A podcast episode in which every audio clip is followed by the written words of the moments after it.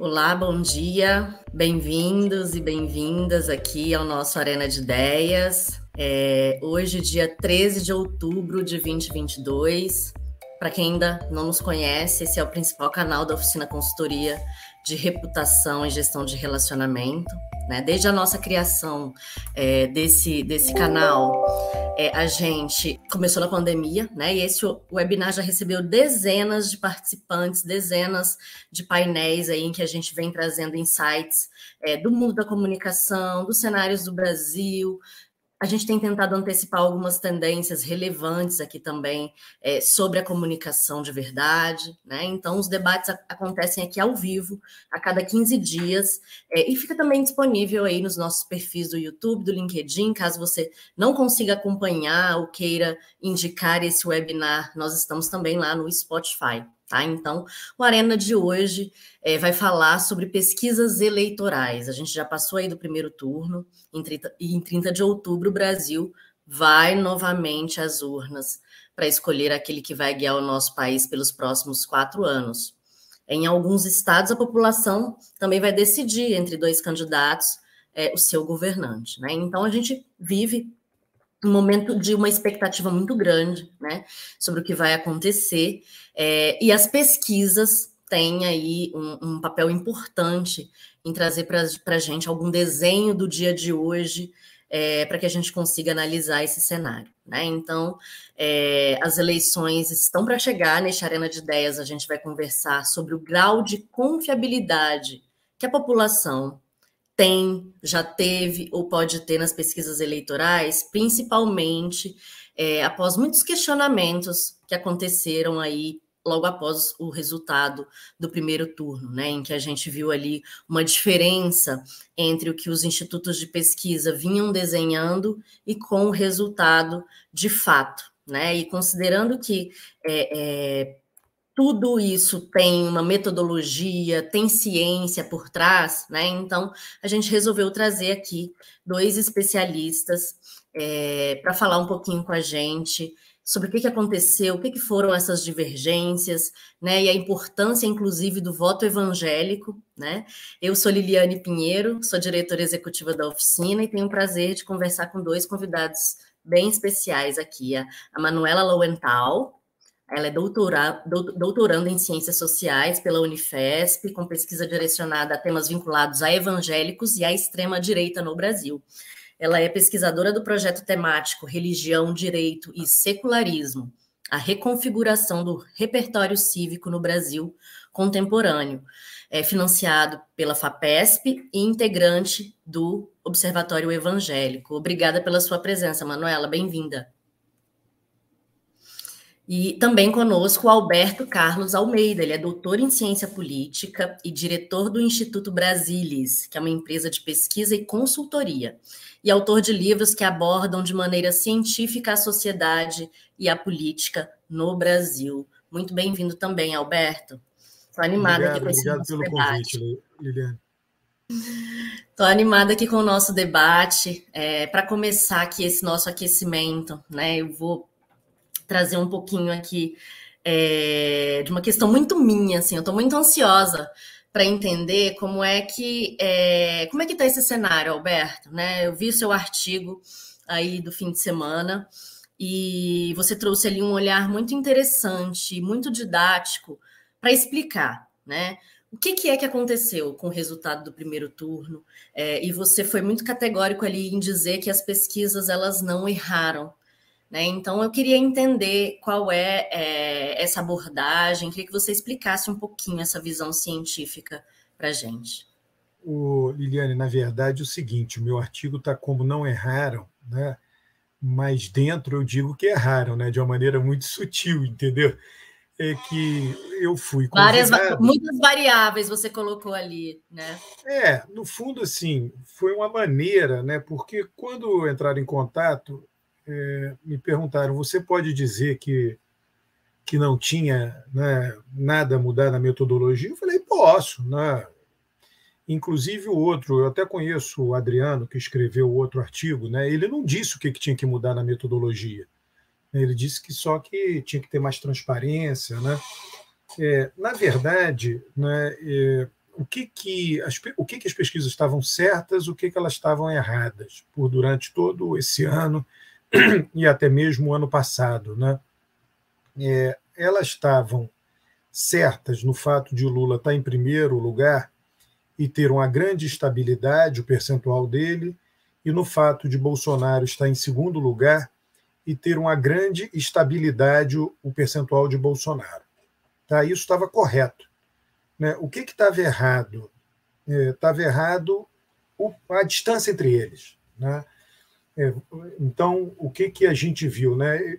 Depois, assim, a gente pensando né, e olhando né, com esse raciocínio para trás, né, alguma empresa de pesquisa, ao divulgar que Lula tinha 17 pontos de vantagem em relação a Bolsonaro, deveria desconfiar desse dado. Né? É muito estranho que você não utiliza só o dado da pesquisa. Né? Nós estamos num mundo cheio de informação. Então, faz sentido utilizar outras fontes de informação. Né? Então, para que utilizar só o da pesquisa? Não faz muito sentido para um estudioso que sabe que um presidente vai disputar a reeleição ele supor que aquele que desafia o presidente, ainda que seja um ex-presidente, tenha 17 pontos de vantagem. Né? Alguém que sai um resultado desse deve dizer, poxa, será que está alguma coisa errada com a pesquisa? Né? Então, é isso, quer dizer, as pesquisas. Né? E aí, o que é interessante, né, o que eu estou falando? A estabilidade sempre foi muito grande, dos dois, primeiro e segundo, só que a distância sempre foi muito menor do que estava sendo apontado na média. E quem, e quem apontou uma distância mais próxima foram as pesquisas telefônicas e não as pesquisas de campo, face a face. Tá? É, Aí o que, que eu acho que, que aconteceu? Né? Alguns fatores combinados. Né? É um fenômeno complexo. Né? Então, teve uma mudança de voto no final, sim, né? pode ter tido. É, o que eu acho interessante é que quem coordena a pesquisa e erra muito sempre diz isso. Nossa pesquisa está totalmente certa. Né? O que, que deu errado para a gente não acertar o resultado é que muitos eleitores mudaram em cima da hora. Todo ano é isso. Bastava a pessoa, né, quem dá essa resposta, não vou aqui mencionar nomes, mas você simplesmente gravar essa resposta e, e publicar ela todo ano, para toda pesquisa errada. Então, é, chega a ser uma coisa né, fora da discussão científica séria, né? Porque por que não admitir? Não, a gente tem que ver o que, que na nossa pesquisa a gente tem que aperfeiçoar para que não aconteça isso de novo, ainda que alguns eleitores tenham mudado. Você pode admitir que alguns eleitores mudaram depois de finalizada a pesquisa, mas você também pode admitir que tem aperfeiçoamentos para serem feitos no método. E aí, nesse meu artigo, eu chamo a atenção né, de duas coisas. Né? É, um, do, do que em inglês o pessoal chama, agora no Brasil estão falando muito isso, likely voter, né? é o eleitor mais provável. Né? Qual é o eleitor mais provável? Tudo no mundo inteiro, né? em todos esses países que a gente conhece, acompanha a pesquisa, o voto não é obrigatório. Existe um, existem várias metodologias né, para, dentro da pesquisa, você estimar quem vai votar. E aí você dá o resultado já com essa estimativa embutida. Não tem problema nenhum dar esse resultado com essa estimativa embutida. É assim que se faz lá fora. Né? Então, uma, é, é, você estimar quem é que não vai votar. Então, você, você, tem, você tem várias perguntas para fazer isso. Você pode dizer o seguinte: se, se a pessoa responder, ah, vou fazer cinco perguntas para estimar isso. Se a pessoa responder quatro de uma determinada maneira, eu tiro ela do questionário, eu tiro ela da amostra. Então, você pode perguntar: você tem título de eleitor? Bom, se não tiver, já era. Né? Você transferiu o seu domicílio eleitoral? Você é, votou na última eleição presidencial? Você votou na última eleição para prefeito? Você se interessa por política? Então, eu botei cinco perguntas. Né? Se a pessoa responder quatro de uma determinada maneira, você diz essa pessoa não vai votar. Você estima mesmo, não tem problema nenhum. Que não pode fazer é supor, porque é só, só é feita uma pergunta: você vai votar no dia 2 de outubro? Né, era o que estavam fazendo. Se a pessoa disser que vai, você entrevista e diz que ela vai votar. E se ela não for? Né, ela pode responder uma coisa e fazer outra. Né, eu vi agora publicado uma pesquisa do IPEC no segundo turno, com 2%, eles entrevistaram 2% das pessoas que não foram votar no primeiro turno. Eu acho isso uma loucura dar um resultado com 2% de que foi, não foi votar no, no primeiro turno. Essa pessoa não vai votar no segundo. Você tem que considerar isso, a probabilidade altíssima dela não ir votar no segundo. Então, por que, que ela está ali na amostra? Então, já está tudo errado já. Então, esse é o segundo fator. E o terceiro fator é, é que tem um eleitor de direita, de extrema direita, um eleitor de Bolsonaro, que não está sendo pego nas pesquisas. Tá? É, ele não está respondendo às pesquisas face a face. Talvez ele esteja respondendo às telefônicas, mas não a face a face. Então, a, a face a face tem que descobrir o que, que ela faz. Você pega, por exemplo, né, é, o pessoal do Poder 360 fez um levantamento, pesquisa IPEC tem um contrato com a Globo de 10 milhões. Eu imagino que a Globo não deva estar muito satisfeita, porque você tem um contrato desse tamanho, dos 27 estados você erra 26, né, você erra nacional, e as telefônicas são muito mais baratas e acertaram mais. Né? Então faz muito mais sentido é, você mudar a metodologia para uma pesquisa telefônica, por exemplo. Tá? É, pode ser que as telefônicas tenham acertado, por sorte, porque elas têm um viés favorável a Bolsonaro e desfavorável a Lula, é, mas o fato é que elas ficaram mais próximas do resultado, é só ver o número, é muito simples. É, e isso que você traz, essa análise né, crítica, né, Alberto, é que a gente precisa realmente trazer. E você falou um pouco sobre o comportamento desse eleitor de Bolsonaro, né, que não é, não vai responder a pesquisa, né? Esse fenômeno tem sido observado por vocês, Manuela, é, é, dentro do Observatório Evangélico. Como é que vocês têm identificado é, a, atuação dos institutos de pesquisa né, nesse viés comportamental todo aí do eleitor de Bolsonaro? Então, essa questão é muito importante. Acho que a gente tem que levar bastante em conta esse fenômeno que a gente tem uma dificuldade muito grande de capturar o fenômeno bolsonarista nas pesquisas, porque ele é muito é, existem algumas questões envolvidas, né, em relação a esse uh, eleitor, né? Primeiro que a gente está considerando que houve sim esse boicote, né? principalmente em relação ao negacionismo científico que a gente já vem observando há um tempo, relacionado não somente a questões né, da ciência biológica, como a gente viu na pandemia, mas agora a gente está vendo também é, essa reação em relação às pesquisas, né, como um todo, né, que também é uma ciência, também envolve uma metodologia, né, também tem, segue toda essa lógica, e, e aí esse negacionismo está sendo muito expresso, né, e muito estimulado, e muito incentivado pelo próprio Bolsonaro, o próprio assessor dele é, fez um vídeo falando para as pessoas que não responderem, porque os institutos de pesquisa, né, aí, aí também vem aquela coisa meio é, de, de ter uma desconfiança né, de que tudo é uma uh, máfia contra Bolsonaro, e aí ele se coloca muito como a vítima, como o Messias, e isso pega muito os evangélicos, a questão de que ele é perseguido, então ele aciona muito essa questão relacionada à perseguição, uh, cristofobia, né, que ele uh, usa muito essa narrativa de que os evangélicos eles são historicamente perseguidos no Brasil e que isso está sendo expresso em relação às eleições, que ele é um, um messias, né? Aí entra a facada, e aí tudo isso vai se combinando, né? E aí vai construindo aquela narrativa de que existe sim uma perseguição, de que ele não conseguiu governar e que as pesquisas elas são contra ele, né? Então, todas essas questões uh, são importantes da gente considerar, né, essa dificuldade em capturar esse fenômeno, né, do boicote.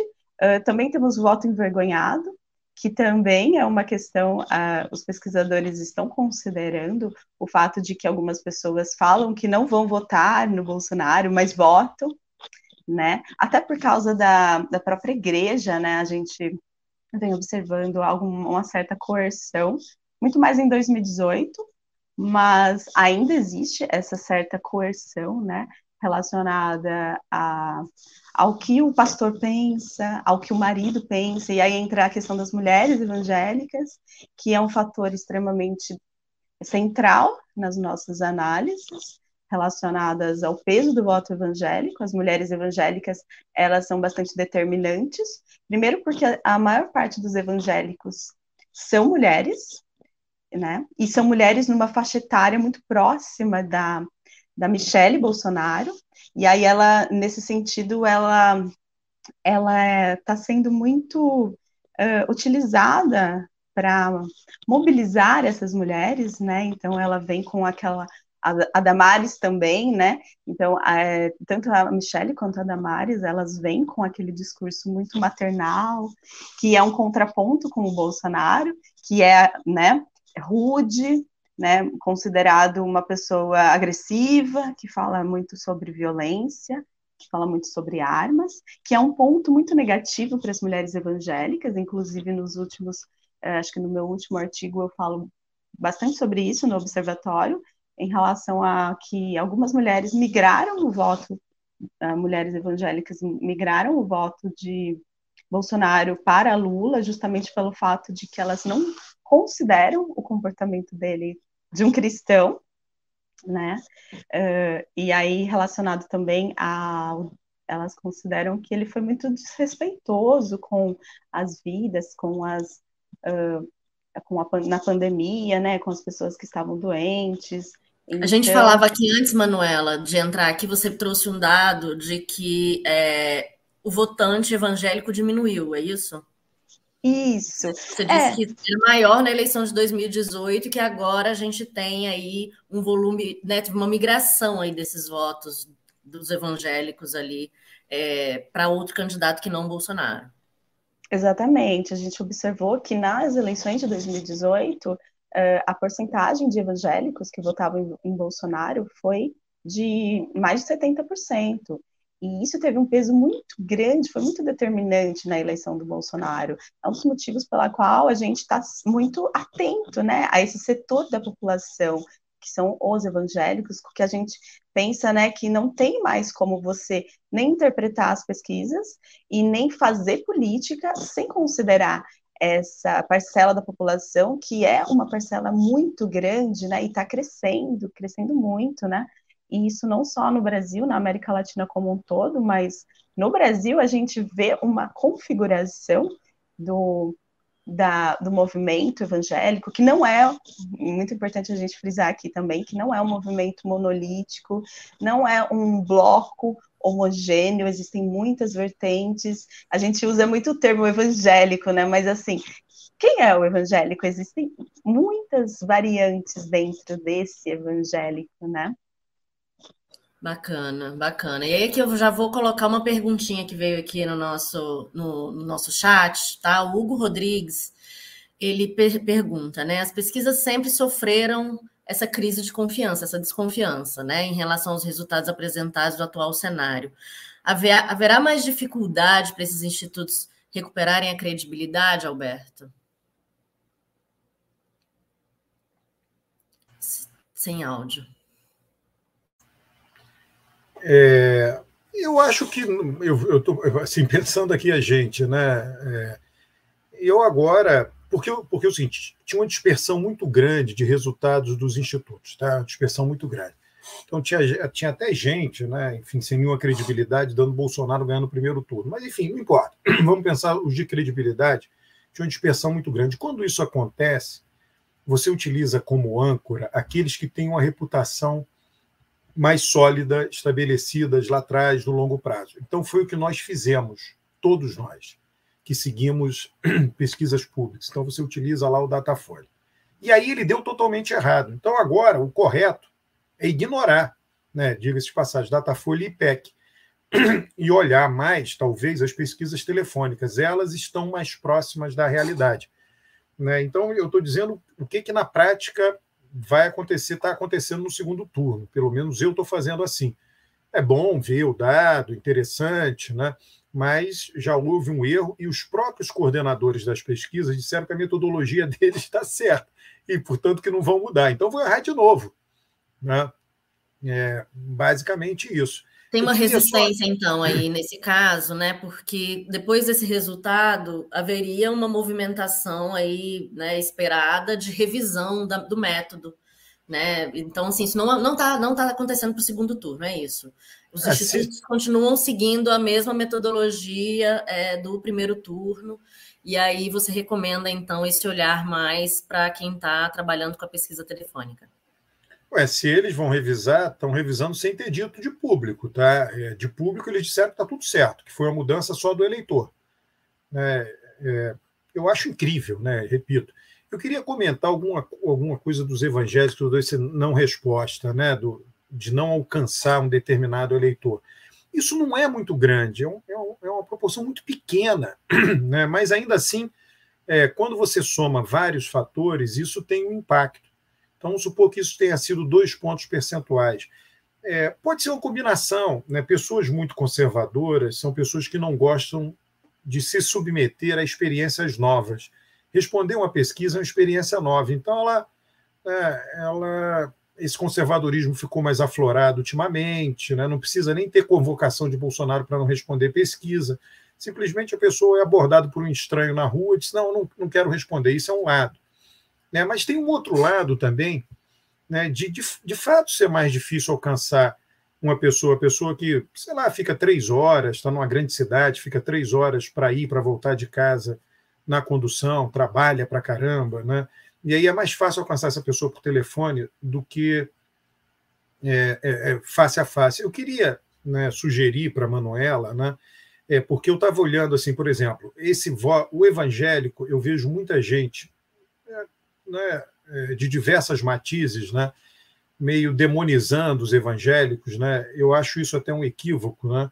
É, provavelmente a Manuela concorda comigo. O que, que acontece? É, na eleição de 2014, se você olhar o dado, sei lá, do Datafolha, né, aquela pesquisa que aconteceu antes da eleição, a última, você já tem um percentual muito pequeno de evangélicos votando em Dilma em 2014, 30%. A soma de Marina com com a Aécio da 60. É muito semelhante ao que acontece hoje. Né? É, então, assim, os evangélicos já votavam de maneira conservadora antes mesmo de eles terem sido mobilizados muito explicitamente. Né? Então, assim, uma das coisas que eu gostaria de sugerir é, de repente, você pensar assim: primeiro a pessoa é conservadora, né? e depois ela é evangélica, e depois ela vota um candidato conservador. Ela não se tornou conservadora porque ela frequenta a igreja evangélica. Né? Então as pessoas acham, né, eu fico vendo né, muito estardalhaço com. Se você for fazer uma discussão científica séria, não serve para nada. Né? Ah, o Brasil está no fundamentalismo religioso. É, é, é. Olha, você pega os jovens, a própria Manuela falando aí, né? Você tem é, as mulheres na faixa etária da Michelle são maioria. Se você pegar os jovens, é, os jovens eh, estão menos religiosos. Eles acreditam em Deus, sim, mas eles não frequentam nenhuma religião. Né? Uma, um, uma proporção crescente de cada grupo etário mais jovem não frequenta nem o catolicismo, nem a religião evangélica. Né? Então, isso ninguém diz né? quando fica dizendo ah, o fundamentalismo. Né? É, e outra coisa importante, quer dizer, é, essa mulher, você, você tem essa mulher evangélica, isso está saindo nas pesquisas, né? Não tem precisão nenhuma, você tem que também tem homem que frequenta os evangélicos, a maioria é mulher, mas você tem que a mulher evangélica endividada, né, é a que menos vota em Bolsonaro. Então você tem um componente econômico importante aí. Tá? É, que, não, que é claro que o costume está os costumes estão embutidos aí, mas é um, é um componente econômico muito relevante. Tá? Então, assim, é só para né, toda a sociedade vai ter gente menos conservadora e mais conservadora. Né? As menos conservadoras tendem a não ter religião, as mais conservadoras tendem a ser muito religiosas. Né? Inclusive católicos, muito religiosos, votam em Bolsonaro. Né? Os evangélicos mais religiosos votam em Bolsonaro. Agora, até como é, Bolsonaro abraçou muito é, os evangélicos, os católicos olham isso com desconfiança. Então, agora você está vendo né, meio que uma guerra religiosa é, meio surda, né? nem tão surda assim, porque ontem né, o, teve aquele episódio né, na Basílica Nossa Senhora Aparecida, e aquilo é, pode é, tornar mais explícito essa oposição católica a Bolsonaro. Tá? Eu não duvido nada, não ficarei surpreso se num, um domingo antes da eleição os padres lerem nas missas alguma carta do Papa, alguma coisa né, pedindo para que se vote pela paz, se vote em candidatos que é, sejam sensíveis à pobreza, porque os católicos, né, é, por conta do evento de ontem, já estavam se sentindo, né, mas podem se sentir ameaçados pelos evangélicos de uma maneira que não se sentiam antes. É, isso faz parte do jogo político. Eu sempre lembro, as pessoas ficam muito escandalizadas quando teve o pós-guerra na Europa, né, isso daí está documentado pela historiografia europeia, né, algum frequentador de igreja católica, né, ou mesmo protestante, não, mas igreja católica, né, é, algum frequentador que votasse na esquerda na Europa, se o padre soubesse disso, ele excomungava aquele fiel. Tá? Isso aconteceu nos anos 50, anos 60 na Europa. Né? A Europa foi governada, a, Alemanha até hoje tem um dos partidos que governa a Alemanha alternadamente com a social-democracia, se chama Democrata Cristão. Tem um nome cristão no nome do partido, o nome de uma religião. Né? Então as pessoas se espantam. Ah, religião, o partido da Merkel se chama Partido Democrata Cristão Alemão. Né? Então não tem nada de mais isso. Isso sempre aconteceu né, na Europa. Está né? Lá nos Estados Unidos a mobilização trampista das religiões, isso faz parte do jogo. Sim. Posso complementar, Liliane? Fique à vontade. É, isso que o Alberto está falando é bem interessante, né? Porque realmente existe, né, essa surpresa que, ah, agora estamos, a política está envolvida com a religião, né? Isso é um absurdo, nunca deveria acontecer.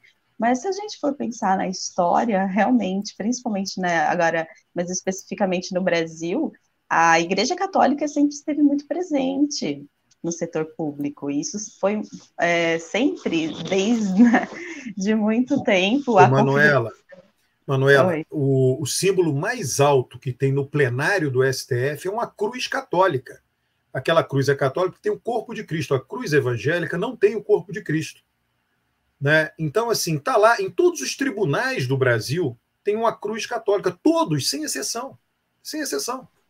Exatamente. A questão é que após a redemocratização, né, houve essa abertura, né, de grupos reivindicando seus direitos e tudo mais. É, o, os evangélicos começaram a ocupar esse setor público, né, essa arena pública, né, que é o Estado, e eles reivindicavam justamente é, o espaço num país majoritariamente católico, né? Então ele, eles surgiram justamente com essa defesa de pautas, né? Que eles, já que está todo mundo reivindicando suas pautas, vamos reivindicar as nossas também. Então, isso é muito importante da gente pensar. E, e tem uma outra questão que a gente fica questionando, né? Como que os evangélicos apoiam tanto o Bolsonaro, mas existe um ponto que a gente precisa observar, que é que Bolsonaro realmente ele deu um protagonismo aos evangélicos, e não só um protagonismo, como ele deu cargos. Então, tem essa, uh, esse apelo, né? teve essa voz, né? essa representatividade, que ela é muito importante, porque por mais que é, o discurso relacionado à perseguição evangélica ela não seja realmente tão real, mas há uma marginalização que tem relação com questões de classe, né? Porque quem são os evangélicos, em sua grande maioria? É, são mulheres periféricas, negras, mães solteiras, e aí entra nessa questão que o Alberto está falando sobre essas mulheres, uh, muitas que estão endividadas, elas não votam em Bolsonaro, mas aí também tem o apelo da segurança da família, que é muito confundido, né? Quando o Bolsonaro fala que vai proteger a família, ele está falando das pautas morais. Mas às vezes as pessoas, e principalmente as mulheres, né, que é, em grande parte é mãe solteira, elas acabam se sentindo mais seguras. Então, quando o Bolsonaro, a Damares, a Michelle falam que vão proteger a família, elas entendem que isso está relacionado à segurança da família, né? Então, é, o que seria, o que elas esperam, na verdade, quando se fala em, em proteção da família? Elas votam no Bolsonaro esperando programas sociais que vão proteger os seus filhos, que muitas vezes estão ameaçados constantemente, né? É, elas estão esperando uh, um, alguma coisa que o Estado consiga dar aquele suporte que não é só material. Então, porque a igreja ela vai oferecer uh, muitas vezes arte, cultura. Tem muitas famílias que aprendem a tocar instrumentos que o Estado não estava proporcionando. Esse espaço ele estava vazio principalmente nas periferias. Então a igreja começou a ocupar esses espaços, então ela começou a proporcionar coisas que eram de obrigação do Estado. Então vem muito desse uh, dessa falta de, de olhar, assim, eu acho que de repente os grupos progressistas eles deixaram a desejar nesse sentido de estabelecer um diálogo com a população, né, e compreender quais eram as demandas, que estavam sendo né, urgentes, quais eram que não são só materiais, obviamente que são materiais, né? Principalmente são, mas elas também são demandas relacionadas a outras questões, né? É, a igreja ela proporciona uma rede de apoio, né? Que, que às vezes uma, uma escuta que pode estar muito, muito próxima a uma terapia, né? Então, de repente, se o Estado tipo, se, se pro, proporcionasse essa escuta, essa rede de apoio, né? Uh, programas sociais, políticas públicas. Então, tem muitas essas questões, é bastante complexo. As pessoas, que nem o Alberto falou, muitas vezes é, apontam o dedo e falam: ah, os evangélicos são fascistas e estão elegendo Bolsonaro, mas não é, não é tão superficial assim, né? É, isso é interessante, né? Essa visão comportamental, sociológica, antropológica, é, que está permeando aí o ambiente da ciência, né? O tempo todo, né, Alberto? E aí traz, é, quando você fala, né, que falta análise de cenário, analisar o todo, analisar todas as variáveis além desse número para poder ter um olhar é, mais assertivo, né, diante desse contexto. O que, que você acha agora? Né, a gente está aí há, há, menos de duas semanas, aí, duas semanas quase, para o segundo turno. É, esse cenário ainda pode mudar muito? É, como é que você está analisando essa evolução de migração de votos ou de abstenção? Como isso deve, deve ter desfecho assim agora para o segundo turno? O que, que a gente pode esperar? Liliane, antes de responder, só dialogando aí com a Manuela, né? É, tá um pouco o que, que a Manuela falou, que é o que todo mundo sabe, né? Que a pessoa participa de uma igreja por causa do pertencimento. Né? Então você tem uma crítica, né? Que muito no nosso meio social, uma crítica intelectual à religião que não pega o que ela tem de mais importante, que é pertencer a uma comunidade. Isso é o que tem de mais importante na religião. E aí você acredita em algumas coisas lá, entendeu? É, é, é vantajoso acreditar em um ser transcendente que determina algumas regras para a gente seguir, porque se você acredita num ser humano que diz essas regras, ele é muito mais sujeito a questionamento, a falta de legitimidade do que um ser transcendente, né, que tem uma autoridade né, do outro mundo, né? É, e, a, e as pessoas participam de igrejas pelo bem que as igrejas fazem para essas pessoas neste mundo e não no outro mundo. Né? Então, a pessoa participa de uma rede de proteção social né, que, com ela, a pessoa, pequenos problemas econômicos são resolvidos por meio de empréstimos sem juros, né? a pessoa consegue, às vezes, uma vaga numa instituição de ensino, seja um colégio para criança, né? porque você tem uma rede de relacionamento que permite chegar a, a determinados né, tomadores de decisão né, consegue, às vezes, numa instituição privada, consegue um emprego, um trabalho, um bico, né, graças a, a, pertencer àquela igreja. Né? E isso é fundamental. Então, você tem tanto né, o alívio de problemas materiais, quanto o alívio de problemas psicológicos, graças ao pertencimento àquela comunidade. Então, é por isso que as pessoas pertencem. Aí existe uma falta de respeito muito grande né, ao, ao desconsiderar isso. Tá? E isso não é só no Brasil, isso é em qualquer lugar do mundo. O pertencimento às igrejas, né, isso é uma regra geral. Tá? É, com relação ao que esperar nessa reta final, veja só, né, abstenção, voto branco e nulo.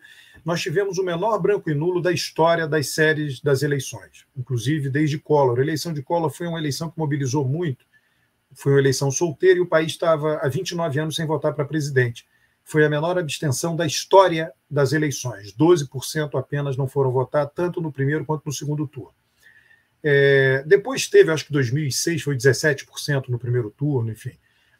E, mas é interessante que essa foi o menor branco e nulo. Nulo muitas vezes é erro né, o erro vem diminuindo porque a escolarização da população vem aumentando.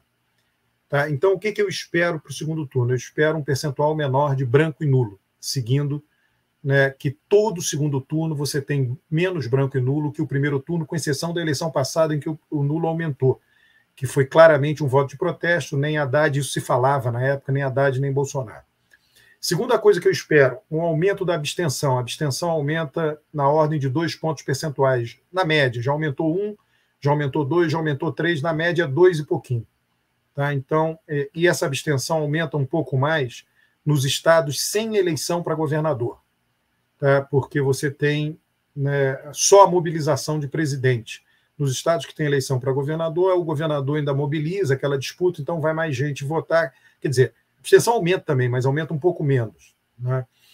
É, o que, que eu espero em termos de voto presidencial? Na primeiro, viradas para governador. Eu já disse isso, andei tweetando isso.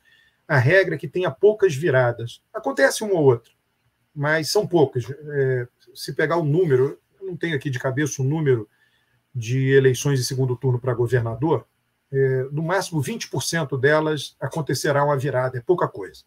Né? E para presidente, eu espero, a, a, minha expectativa é essa estabilidade. Será surpreendente se Bolsonaro vencer, tá? Eu espero uma margem apertada. Eu acho que o país mudou, dificilmente, a não ser numa situação muito extremada, mas eu acho que dificilmente a gente vai ter daqui para frente eleições presidenciais folgadas, como foi a de Lula em 2002, a de Lula em 2006, que ele abriu 20 pontos no segundo turno. Eu acho que esse, esse mundo ficou para trás, tá? É a eleição passada, até com Bolsonaro abrindo 10 em relação a Haddad, se a gente for olhar bem, aquela eleição é, acabou sendo apertada, porque o PT estava numa situação muito difícil e, mesmo assim, ficou apenas 10 pontos atrás de Bolsonaro. Então, o que eu espero daqui para frente nas eleições presidenciais no Brasil, não só essa, mas as que virão, são eleições apertadas. Tá? É, mas, mesmo sendo apertadas, não significa que elas não, não são previsíveis e não são estáveis. Então, essa tem uma estabilidade muito grande. Tá? Então, é, eu acho que tem alta probabilidade de Lula vencer por um placar apertado, algo que possa ser entre 52 a 48 e 54 a 46, por aí. Né? Nada, eu, eu não imagino uma margem de 10 pontos percentuais, uma vitória de 10 pontos percentuais. Tá? Uhum. É, é, basicamente e... isso. E esse resultado já, né, nessa visão que alguns institutos, por essa metodologia, é, já têm trazido, né, Alberto? Então, você acredita nessa reprodução aí do que algumas pesquisas estão apontando para esse cenário de segundo turno, né? Ali algo em torno de 52. É, é eu acho que é por aí. Pode ser 51 a 49? Pode, né? Mas ali 52, 53 para Lula, né? 48, 47 para Bolsonaro. Veja, ficou cinco pontos. Né? Ah, basicamente, isso que eu vou falar vale para as eleições para governador também.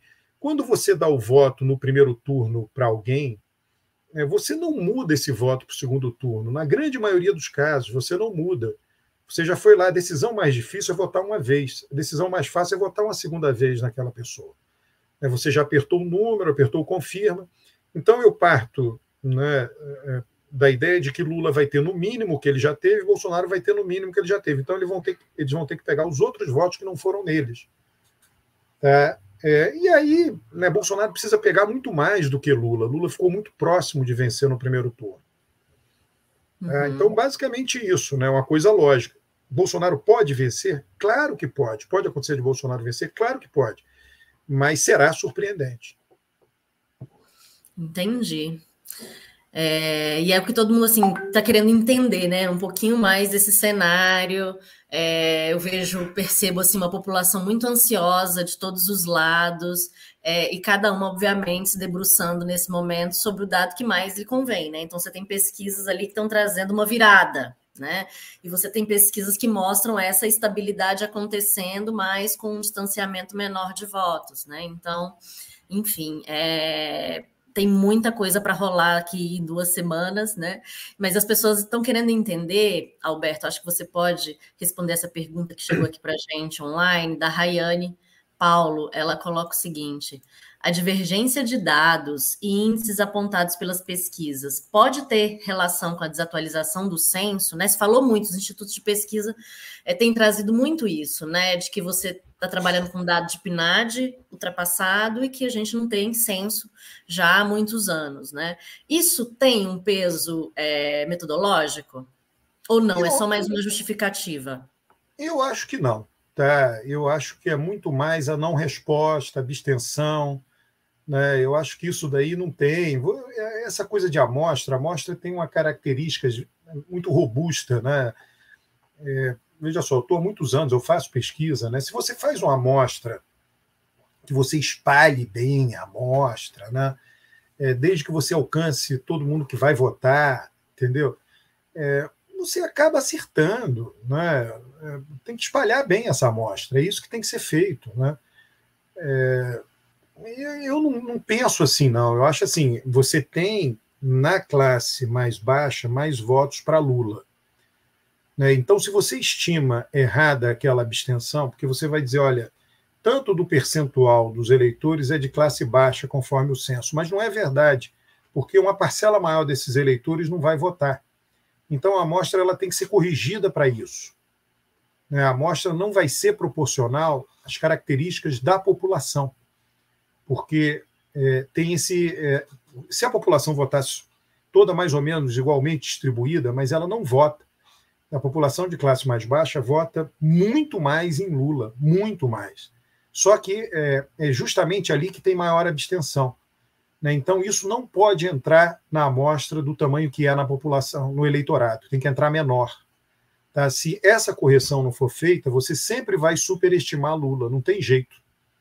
Tá?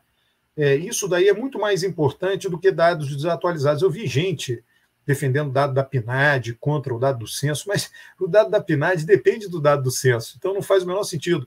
Se o dado do censo está desatualizado, o da PNAD também está igualmente desatualizado. É, mas eu não acho que isso tenha peso. Né? Eu entendo, é mais um, um fator para debate, é importante debater isso, nós estamos aqui debatendo isso, né? mas eu acredito que não. Eu acho que tem muito mais a ver com essa pessoa que não foi votar, alguma mudança de voto em última hora, né? Eu acho que é isso. E a gente tem uma outra pergunta aqui também da Miriam Moura, né? Ela fala assim: é, o que é possível detectar até agora em relação à tendência na transferência de votos de Simone e de Ciro? É, essa questão da transferência de votos é incerta, é um pouco incerta? Essa coisa, é, eu não sei o que, que o pessoal muitas vezes chama de transferência. Porque o eleitor não fica esperando o seu líder, né? É, o eleitor faz o que ele quer fazer. Ele já, né, quem votou na Simone, quem votou no Ciro no primeiro turno, já tinha em mente, ah, caso haja um segundo turno, quem que ia votar. Porque estava todo mundo meio sabendo que Bolsonaro e Lula. Né? Então a pessoa já tinha, a pessoa não fica esperando o que, que a Simone vai falar. Não, a Simone agora apoiou o Lula, então eu vou seguir a Simone e vou apoiar o Lula. Não é assim que as coisas funcionam, né? Nas eleições anteriores, uma parcela maior daqueles que não votaram nos dois mais votados, uma parcela maior vai para o segundo colocado e uma parcela menor para o primeiro. Foi isso que aconteceu como regra. Tá? Eu diria assim, dois terços, um terço. Né? Então, se essa regra se aplicar agora, dois terços iriam para Bolsonaro, um terço para Lula. Isso dá vitória a Lula. Né? Para que a vitória seja de Bolsonaro, tem que ir um pouco mais que 80% para Bolsonaro. Tá? Eu não sei se essa regra vai se aplicar agora. Né? Eu não sei, né? porque os dois são muito conhecidos, um é ex-presidente. Né? Então, é isso, quer dizer, mas as pessoas não esperam quem a Simone vai votar. O Ciro simplesmente sumiu, o Ciro desapareceu né, não tuita, não, não, não tem nenhuma atividade nas redes sociais pedindo voto para Lula, apesar de ter declarado o voto em Lula sem mencionar o nome de Lula. Né? Então, é, os eleitores já decidiram, estão aí nessas pesquisas, a gente tem que né, meio que ponderar mentalmente a imprecisão das pesquisas, talvez ficar com as telefônicas e ponto final. Né? Já está distribuído esse voto. Agora, o desafio de Bolsonaro e de Lula é tirar voto um do outro, que é muito difícil. Como eu disse, isso vale também para governador. Né? Vai ser muito difícil que qualquer governador tenha menos voto que já teve no primeiro turno. Isso é interessante. Pode falar, pode falar. Não, eu só ia comentar que os, tanto o Ciro quanto a Simone já tiveram uma desidratação é, relacionada à intenção de voto, né? Então, muita gente estava querendo votar neles no primeiro turno, só que aí na hora de votar provavelmente já transferiu seu voto, né? Já fez aquele voto estratégico, considerando as pesquisas, então eles já tiveram essa desidratação no primeiro turno, né? Que que a probabilidade era maior e aí eles tiveram pouco menos votos do que é o previsto. Então também já teve essa questão, né? Então agora é, como o Alberto disse, né? Eu, eu imagino que as pessoas elas não não são tão vulneráveis assim, né? Ah, Simone vai votar, então pronto, acabou minha decisão. Até porque eu voto, penso eu que voto tanto do Ciro, pessoas que votaram tanto no Ciro quanto na Simone, é, foram muito motivadas pelo antipetismo, né? Então elas se recusavam a votar no, no Lula pela, por essa questão, né? Que foi com essa narrativa da demonização do Lula que foi construída, mas também não concordavam com Bolsonaro, né? É, o que a gente percebe é uma mudança estratégica ali para quem está acompanhando as redes, né? Uma mudança estratégica é, muito grande da atuação é, de comunicação e de campanha, né? Até então, no primeiro turno, a pauta moral ela era mais mantida pela, é, pela pelo time do Bolsonaro, né? E agora a gente percebe já a esquerda fazendo, é, tentando entrar nessa bolha, né, para poder, é, exatamente isso, né, Alberto? Talvez tirar voto um do outro. E essa estratégia fica ali muito clara, né, quando a gente vê é, o tom da abordagem, da, dos ataques, das críticas ali, né? É, vocês acham que essa pauta moral, né, essa pauta da demonização, né? Isso vai aquecer ainda muito nos próximos dias? Isso tem tendência de migração de voto? Olha, você tem, né, os dois candidatos representam as duas fatias de qualquer sociedade. Tá? Eu estava vendo ontem, estava lá vendo pedacinho lá do jogo, aí estava no intervalo da Copa do Brasil, aí veio uma propaganda de Bolsonaro. Né? A propaganda de Bolsonaro era eles, numa casa pobre de interior, meio rural, sentado ali no chão, conversando com as crianças, as mães, etc., e dizia o seguinte: olha, o Bolsonaro dizia, e tinha um texto também dizendo que era muito importante que as crianças respeitassem pai e mãe e fossem disciplinadas na escola. Esse é um discurso tipicamente conservador. É um discurso, quer dizer, o que, que o conservador não gosta? Né? O conservador não gosta de uma sociedade bagunçada, de uma sociedade desordenada.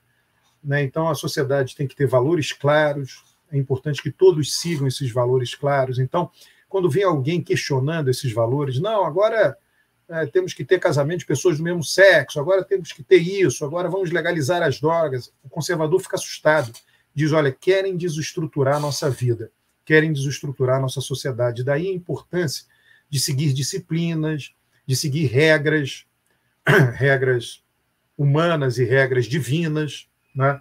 E então Bolsonaro está fazendo esse discurso e ele tem um pé forte, a propaganda dele está nesse discurso. Aí também, coincidentemente, num outro pedaço do intervalo, tinha a propaganda de Lula. Aí você vai ver Lula, é, a propaganda tipicamente para o outro grupo da sociedade, né? que é o grupo que diz: olha, é preciso melhorar a vida dos pobres, é preciso que os pobres tenham mobilidade ascendente, melhorem de vida, né, os mais fracos, as crianças que estão fora da escola. Né, ele vai sempre enfatizar isso e sempre manter esse eleitorado. Né, então, essas duas fatias da sociedade estão devidamente representadas né, e reconhecem claramente quem são seus representantes, quem são seus candidatos a presidente. Tá? É isso que está acontecendo. Por isso que é difícil tirar voto. Como é que Lula vai ficar batendo muito na tecla da disciplina, da lei e ordem, do bom ordenamento da sociedade, Bolsonaro vai bater na tecla de assistir os mais pobres, coisa que ele não fez ou fez muito pouco durante o mandato dele. Ele nunca fez essa imagem, essa imagem de Lula. Tá? Então é, é difícil, né? É. É. Foi falado muito sobre o Brasil ser de fato um país conservador, né? Não é isso que de fato as urnas mostraram, então, na sua visão, né, Alberto? Que o Brasil é majoritariamente conservador. Qual é a sua percepção? Olha, depende do que você chama conservadorismo, né? Você tem um conservadorismo generalizado, embutido, da mesma maneira que você pode dizer, ah, todo mundo se preocupa com o outro, todo mundo se preocupa com a situação do outro. Então, assim, é, depende do que você chama. Eu estou chamando é, quem dá um peso maior a uma coisa ou outra. As duas coisas são legítimas. Você querer um bom ordenamento da sociedade, e a outra é dizer, nós vamos melhorar a vida dos mais pobres, inclusive dos mais fracos, né? inclusive para melhorar a vida dos mais fracos, dos oprimidos, daqueles que estão embaixo. Né? Muitas vezes é preciso mudar as regras. Né? Aí o que, é que o conservador vai dizer? Ao mudar essas regras, você está desordenando a sociedade. Uma sociedade desordenada é pior para todo mundo, inclusive para o mais fraco. Então, é essa disputa de narrativa, e que hoje no Brasil ela está muito clara. Né? O que Bolsonaro fez é, foi tudo aquilo que o PSDB não fez. O PSDB tinha, sim, né, o discurso, digamos assim, de direita, mas muito mais do ponto de vista econômico, não do ponto de vista conceitual geral. Né? Que não precisa ser evangélico, é simplesmente conservar, não muda muito o que está aí, não, porque vai ser ruim para todo mundo.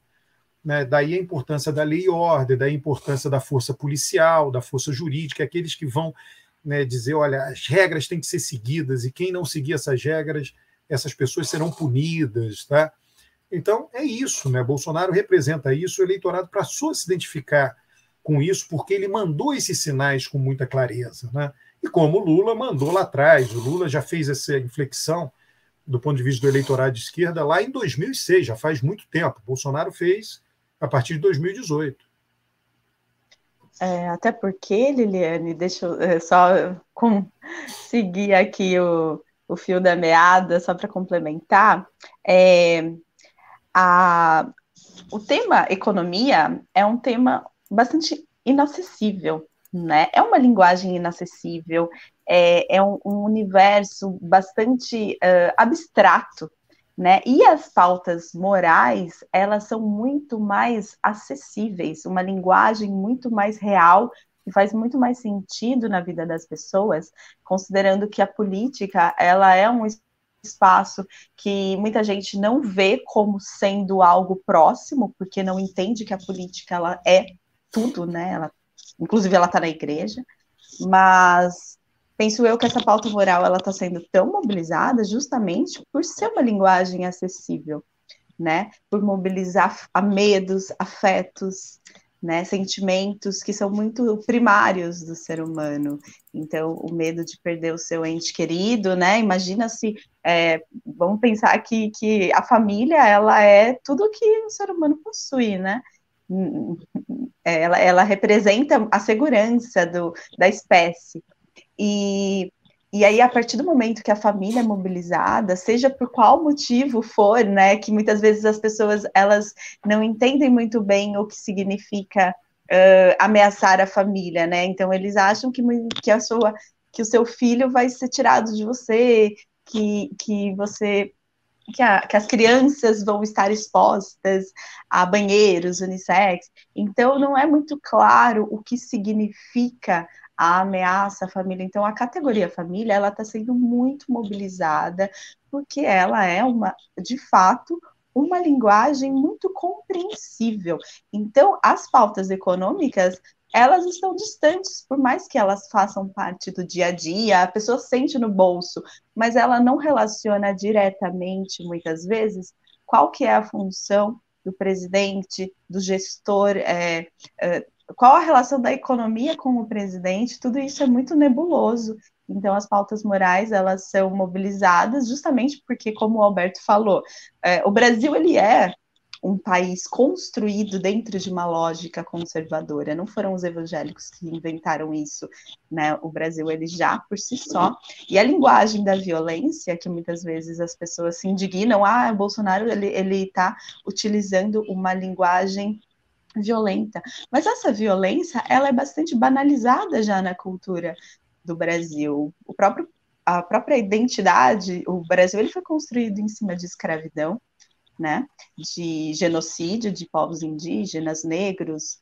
É, então essa é, a violência é bastante banalizada, ela já faz parte muito do repertório do brasileiro. Então muitas vezes não é tão absurdo que, que Bolsonaro é, mobilize essas questões.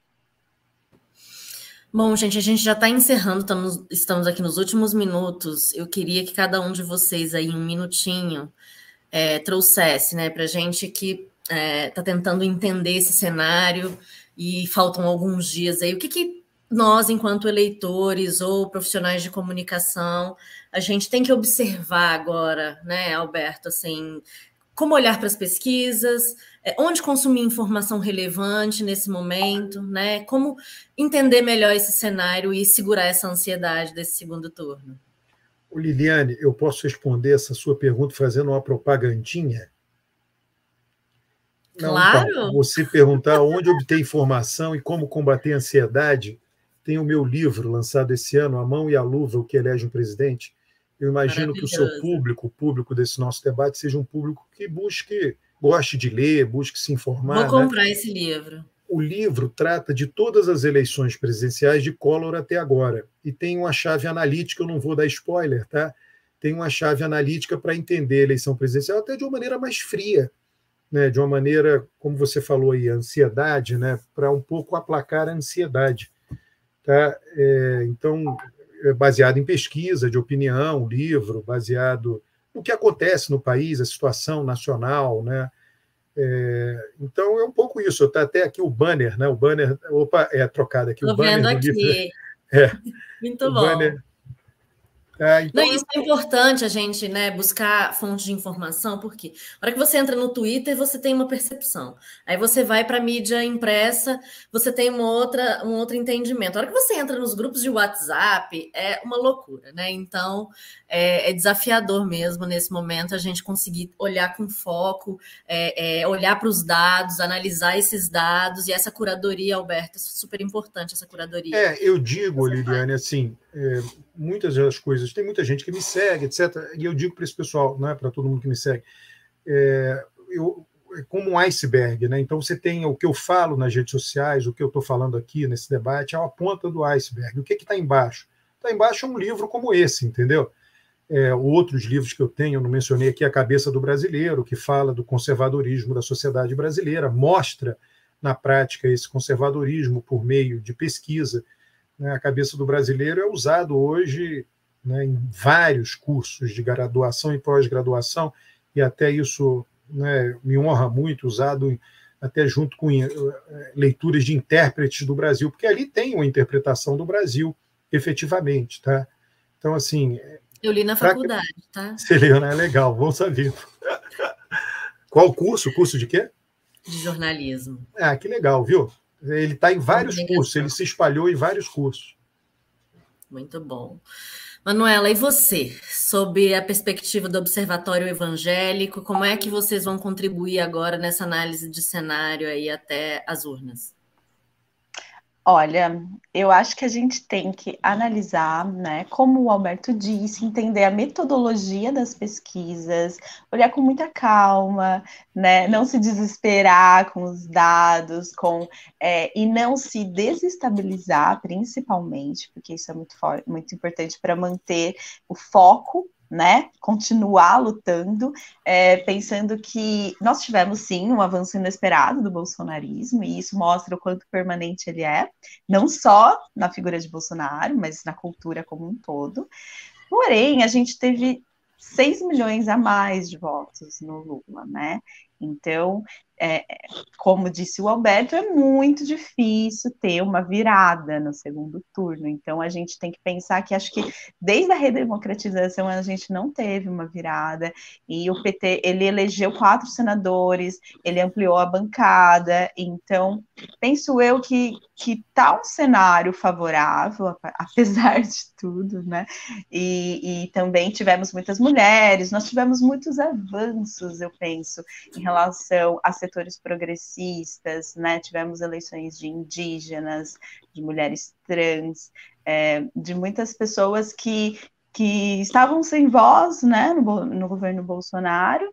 Então, em relação a os evangélicos, nós estamos sim observando essa migração de votos justamente por uma decepção, mas também um fato interessante é que está tendo uma saturação, uma sensação de que a política está dentro da igreja o tempo todo, isso está desviando o evangelho, não só entre os, os, evangélicos, mas a gente viu, né, ontem na Aparecida do Norte, também está tendo uma certa resistência, que por mais que a gente entenda que a política e a religião andam juntas, é, aquele espaço ele é sagrado, né, para para o fiel. Então, é, as pessoas estão sentindo essa saturação, né? Então, muita gente não está mais querendo ficar envolvida com política dentro da igreja. Então, eu penso que o voto evangélico ele vai talvez ter realmente uma, um desvio de Bolsonaro para Lula. Mas é isso, né? É bastante inesperado, né? O nosso cenário ele está bem dinâmico, né? Então, os cientistas sociais, os cientistas políticos estão pirando, mas a gente tem que ter muita calma e esperança. É isso, a gente chegou então ao final do nosso Arena de Ideias. É, muito obrigada, Alberto e Manuela, pela participação. É, a gente sai daqui com certeza mais orientados aí para esse momento tão decisivo, tão importante para a nossa democracia, né? O Arena de Ideias quer ser esse espaço para poder trazer a discussão, trazer a ideia e a gente poder colaborar aí, é, formando um pouco a opinião sobre essas tendências, sobre esse cenário. Muito obrigada a vocês e para quem nos acompanhou até aqui, obrigada pela audiência e até a próxima edição. Tchau, tchau. Tchau, tchau. Obrigado.